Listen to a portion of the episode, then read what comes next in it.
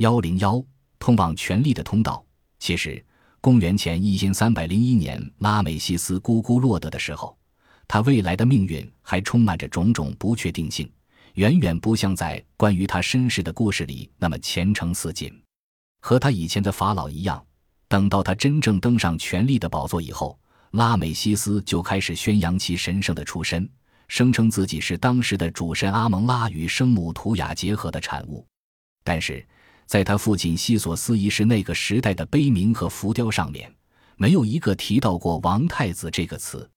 恰恰相反，人们甚至找到了证据证明，拉美西斯最初并没有被看作他父亲的继承人。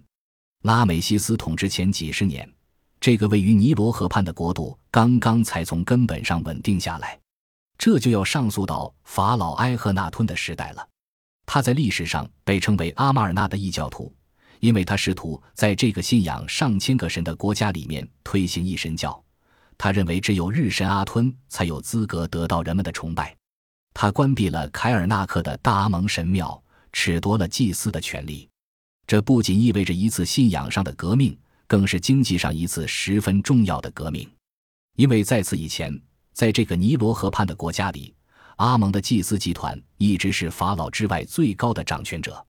埃赫纳吞法老掌握了埃及十七年的命运。为了表示他根本不需要监蒙的祭司集团，他离开了当时的首都底比斯，并在距今天的泰尔埃尔阿马尔纳数天行程的地方设立新都。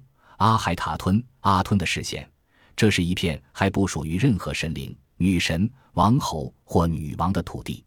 今天，从卢克索通往泰尔埃尔阿马尔纳的道路比当时难走得多，因为当地已经成为信仰坚定不移的人的中心。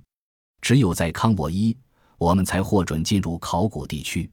甚至在人烟稀少的沙漠里，当我们长途跋涉横穿干涸的河床时，身边也跟着全副武装的士兵。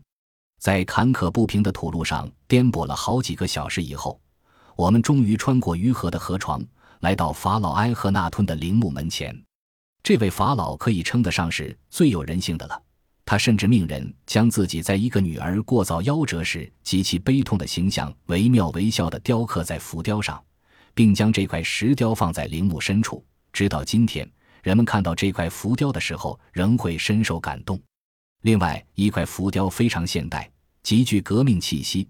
他的女儿们面向太阳，举起双手，阳光照射在这个统治者家族的身上，护佑他们，赐予他们无上的福祉，传给他们生命、光明、爱情和真实。